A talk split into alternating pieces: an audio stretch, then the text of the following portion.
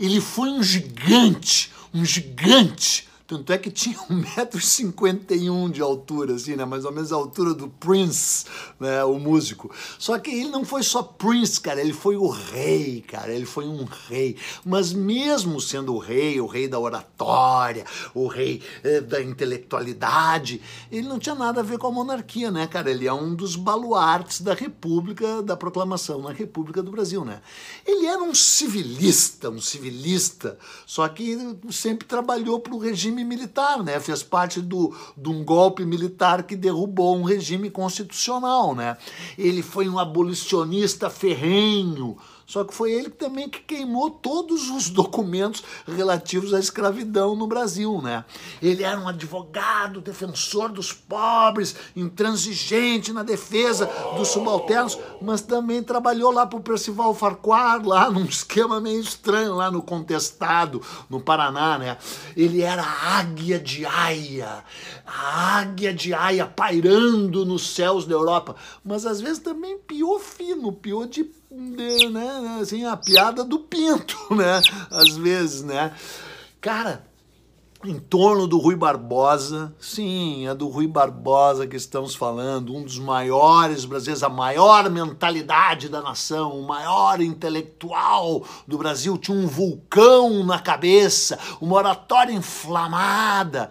Em torno dele, cara, se, se revolvem como num mar revolto de celeuma, todas as complexidades, as fragilidades do Brasil civil, sabe? Do, do, do, do, do um Brasil uh, que tenta criar um país republicano, federalista, liberal na economia nos costumes, uh, um país desatrelado das suas elites vegetais ruralistas, separado do seu autoritarismo eventualmente golpista, de um regime uh, militar, né?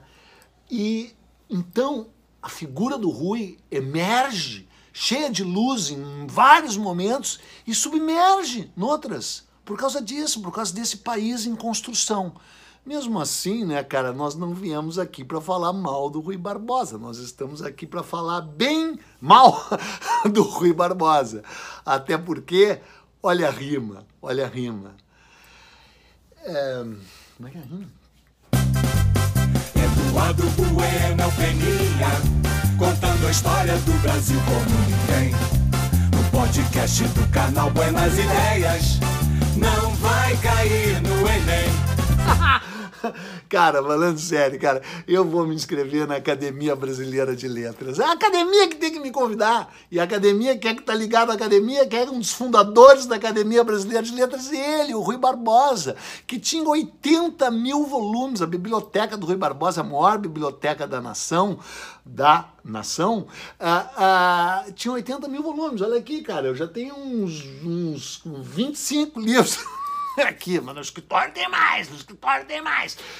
Cara, o Rui Barbosa. O Rui Barbosa era indiscutivelmente um gênio, né, cara? Ninguém vai querer discutir na, na, nas, nas, na capacidade intelectual dele, né? Ele nasceu na Bahia, né? Um dos, um dos uh, próceres da Bahia, né? nasceu na Bahia, em Salvador, né? Pô, essa cidade sensacional, maravilhosa. Em março, em março não, em novembro, em novembro uh, de 1849.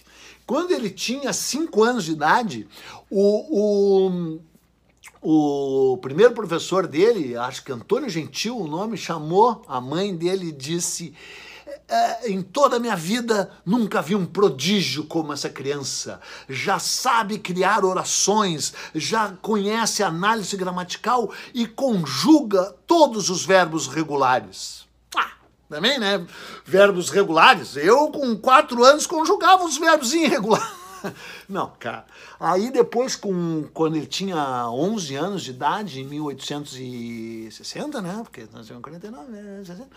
Um outro professor chamou os pais e disse, olha, não tenho mais nada a ensinar para essa criança entendeu? Ele aprende tudo com uma rapidez impressionante, ele já sabe tudo, não tem mais o que fazer. Só que ele também, com 11 anos de idade, o que, que iam fazer com a criança? Daí ele ficou estudando alemão. Alemão, alemão, alemão, provando que só é possível filosofar em alemão. Aí teve que dar um tempo ali para que ele já tinha se formado no ginásio, mas daí acabou entrando indo para o Recife, né, na grande, na extraordinária faculdade de direito do Recife, que mereceria junto com a faculdade de direito de São Paulo, como eu já falei aqui do Largo São Francisco, um episódio sobre ela, né, porque os homens de letras, os bacharéis, a República dos Bacharéis, né, todos esses caras aí, né, jurista, letrado, alguns decentes, outros mais ou menos, né, uh, estudaram nessas duas faculdades, né, que foram impressionantes. E no caso do Rui Barbosa, em ambas, em ambas, porque ele foi para o Recife em 1866, eu acho, aqui, até, cara, aqui, ó, vou colar um monte de coisa aqui, ó, tem aqui um papelzinho, é, ele foi em 1866 para a Faculdade do Recife e dois anos depois se transferiu para de São Paulo, uh, eh, para o Largo São Francisco. Né? Uh, uh, e sabe com quem que ele foi?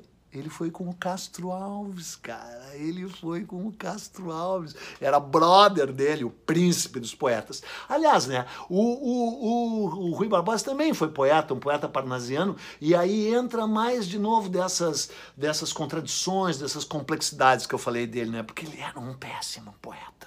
Ele era um péssimo poeta.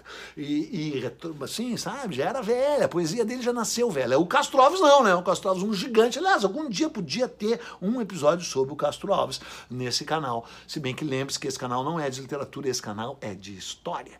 Né? Se vocês me pagarem, por fora um PF, quem sabe não faça um canal de literatura. Aliás, eu adoraria fazer um canal de literatura, mas agora nós estamos falando de história, especificamente do Rui Barbosa, que daí chega em São Paulo. São Paulo é São Paulo, né, cara?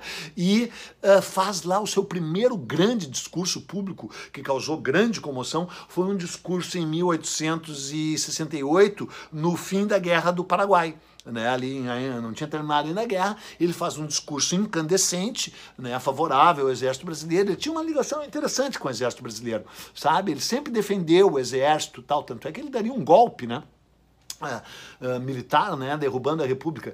E aí ele, ele faz esse discurso incandescente, dizem que ele era um grande orador mesmo, né, e uh, já vinculando o exército à causa abolicionista. Ele defende o, o, o, meio que o indefensável, né? Porque já era hora do exército recuar lá do Paraguai, não precisava continuar lá naquele massacre e tal, mas ele defende o exército, defende a causa que inicialmente era justa mesmo, o Paraguai atacou antes e tal, o Brasil, e daí vincula o exército com o abolicionismo, que era o que ele queria, né? Diz que a causa da abolição é uma causa que também se, tem que ser uh, levada adiante pelo, pelo exército, né? Aí em, tem lá uns entreveros, cai o gabinete do Zacarias Góes Vasconcelos, para lá, ele meio que se exila, vai para Bahia. E na Bahia, ele fica lá um tempo na Bahia, e em 1878 ele passa a dirigir o jornal Diário da Bahia. E é muito legal porque, embora ele fosse jurista, orador, tradutor, advogado, bacharel, uh, diplomata, tarará, ele sempre se definiu como um jornalista. Essa raça superior, você sabe que isso pega todas as, as as, as, as, profissões, e não só as profissões, assim, o cara é um santo, o cara é um yogi, o cara é um astronauta, o cara é um médico legista e o cara é jornalista. O jornalista se sobrepõe a todos, cara. O jornalismo é. A e ele sempre se diz jornalista. É engraçado. Ele sempre se diz jornalista e disse: sou jornalista, minha alma é de jornalista e, e não posso ser demitido de nenhum lugar como jornalista, e jornalista serei enquanto houver liberdade de imprensa bem legal. Ele sempre foi um defensor de várias liberdades, né, de liberdades civis, de liberdades individuais, do até de uma certa liberdade uh, econômica e política que se configura num, numa economia liberal e no federalismo,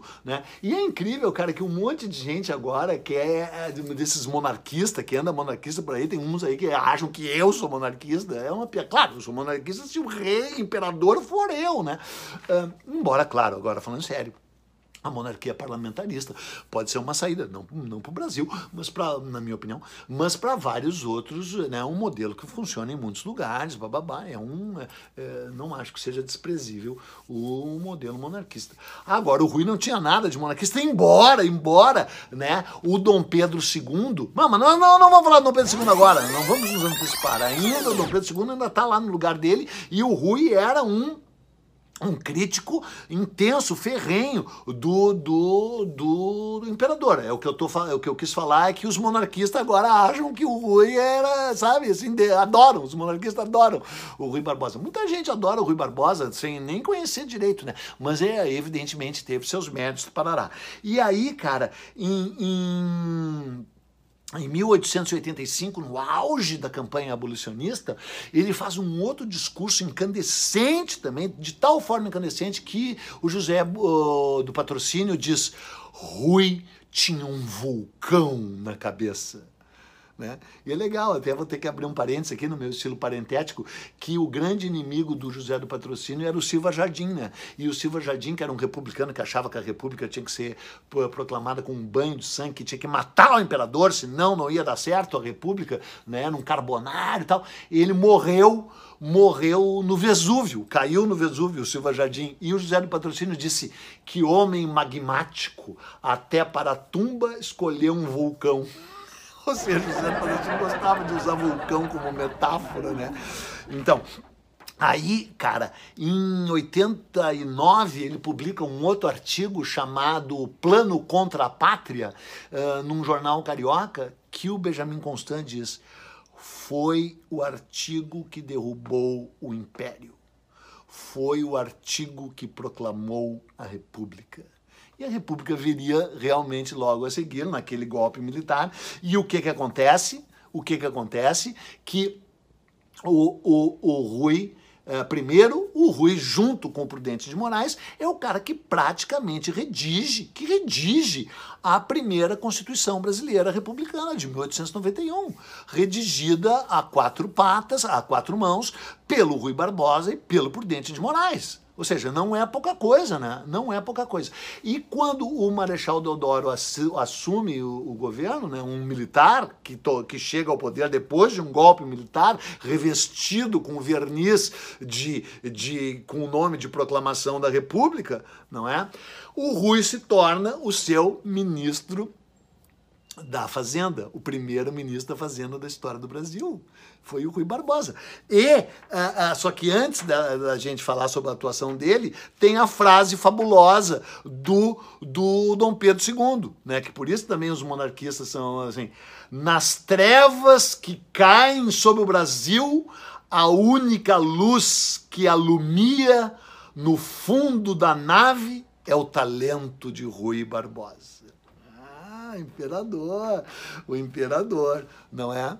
E aí o Rui assume como ministro da Fazenda. E no dia 14 de dezembro de 1890, ele manda queimar num alto de fé todos no Lloyd, na, na, na, nos, no, no, nas fornalhas do Lloyd brasileiro, todos os documentos relativos à escravidão no Brasil. E é muito criticado até hoje por vários historiadores, tal, mas tem fácil explicação, cara. Essa não é, na minha opinião, um dos motivos pelos quais o Rui deva ser criticado. Porque 11 dias depois desse auto de fé, né, dessa queima de livros e de documentos, o que que acontece? Acontece que os senhores de escravos entram com uma ação coletiva no contra o governo brasileiro querendo indenização pelos escravos escravos que perderam. E não tiveram como levar porque não tinha mais nenhum documento. Então é esse o móvel do crime. É esse o motivo pelo qual o Rui, que achou que se alguém tivesse que ser indenizado, a indenização deveria ser do escravo, do escravizado, que trabalhou a vida inteira ganhando em troca só suor e humilhação, e não do senhor escravo não é? Embora, né, bom lembrar que o escravo fosse uma propriedade legal desses senhores escravos aí, né? Pode ser moralmente é, moralmente desprezível, né? Mas numa letra fria da lei era propriedade do cara. E o Rui foi lá, pum, queimou tudo. E o Rui assume como como ministro da Fazenda, e por isso que ele também é assim adorado pelos liberais, porque ele era um liberal, um neoliberal, achava um velho neoliberal, achava que a economia tinha, tinha, tinha que ser uma economia liberal e achava acima de tudo que o, a forma de governo melhor era o federalismo, né, com grande poder para as províncias, para os estados, com pouca a, a, a presença do estado na economia quase nenhuma e na própria política ser uma política descentralizada, né, com os presidentes de província tendo grande, grande autonomia, não é? Então é um arauto do liberalismo, não apenas político, como também econômico. E aí ele lança a política do tal encilhamento, que tu já deve ter ouvido falar, se tu não ouviu falar na política do encilhamento, é porque realmente tu é mais ignorante que eu estava pensando.